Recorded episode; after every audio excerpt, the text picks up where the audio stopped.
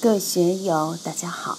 今天我们继续学习《禅说庄子至北游》第六讲“问答双敏，引到胡昆仑”第四部分。让我们一起来听听冯学成先生的解读：“道无问，问无应。道是不可能去问的，你怎么能有资格去问道？当然，作为众生来说，贼心不死。”肯定要去问道，这也是一个必经的过程，也需要问。但是到了最后才明白，道无问。另外，问无应。一般的老师面对学生的提问，他答不答呢？他还是要答。三字经、百家姓还是要给学生启蒙。到了最后，还是要进入问无应的境界。我们看现在读书的学生，不管是小学、大学。师生之间都是师徒授受，你到了硕士、博士生的时候，老师大多是给你指导一下，哪还有手把手去教你呢？要你自己去学，自己去实践，自己去写论文。如果不是自己去做，得到的东西都是虚的。所以道无问，问无应。就像老佛爷说的：“汝今无听，我今无说。无听无说，即为一意二意故。”谛听谛听，善思念之，如法修行。他跟你说了一大通，也就是让你如此这般。很多人有许多问题要问，前一个问题还没有听清楚，第二个问题就来了；第二个问题还没有弄清楚，第三个问题又来了。我第一次在百灵寺夏令营讲课时，遇到那些大学生，在普查时间开始提问，他们的提问就像机关炮一样。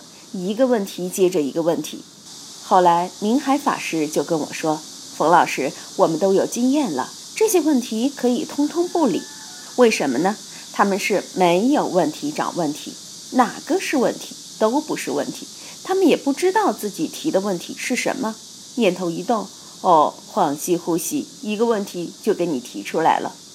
我说我是初来乍到第一次嘛，以后我也就机灵了。”遇到这些问题，要么不理，要么一刀两断，不与他们周旋。一与他们周旋，就被他们拴住了。无问问之，是问穷也；无应应之，是无内也。以无应来应，来回答外边的提问，那么是无内也。无内就是空，就是无。要使自己处于无所有的状态，也就是人间世中所说的虚实生白。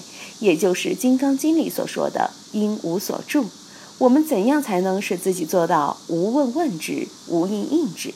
临济的四宾主夺与不夺，实际上也不出庄子这个范围。临济的四宾主是有时夺尽不夺人，有时夺人不夺尽，有时人尽俱夺，有时人尽俱不夺。他还是从无问问之，无应应之来料理。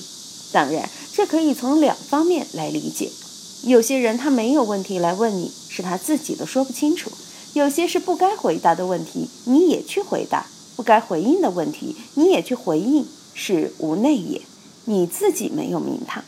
这些话是可以从两方面理解的，所以我们也不要拘守一面，这些都是玄妙之言，玄就玄在这里，妙也妙在这里。如果我们机械的、僵硬的按照书本的翻译去理解，就被误导了。庄子的语言是两面俱到，从这头看一下，从那头再看一下，正面看一下，反面看一下，都可以使我们受益。如果你只是从一面进去，那你脑袋就不灵光了。无应应之，是无内也。我们人一生下来有什么问的呢？没有什么问的。弹指一挥间，这一百年就过去了。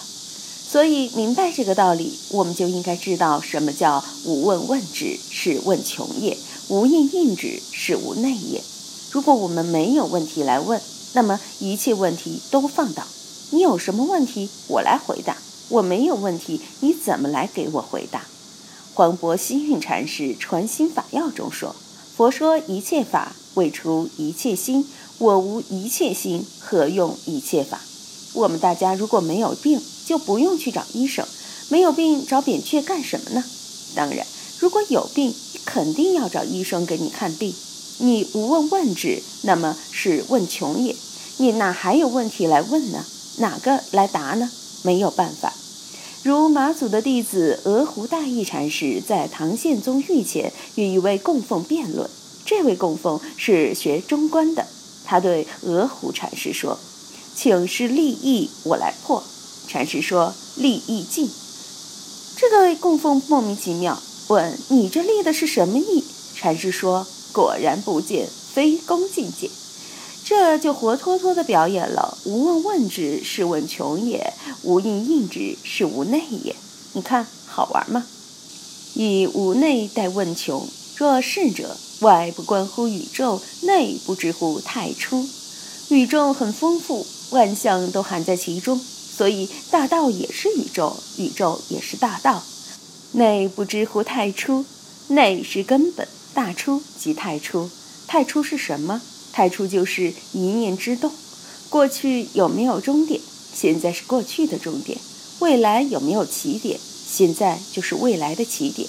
我们要找太初的太初，过去的过去，那是没有穷尽的。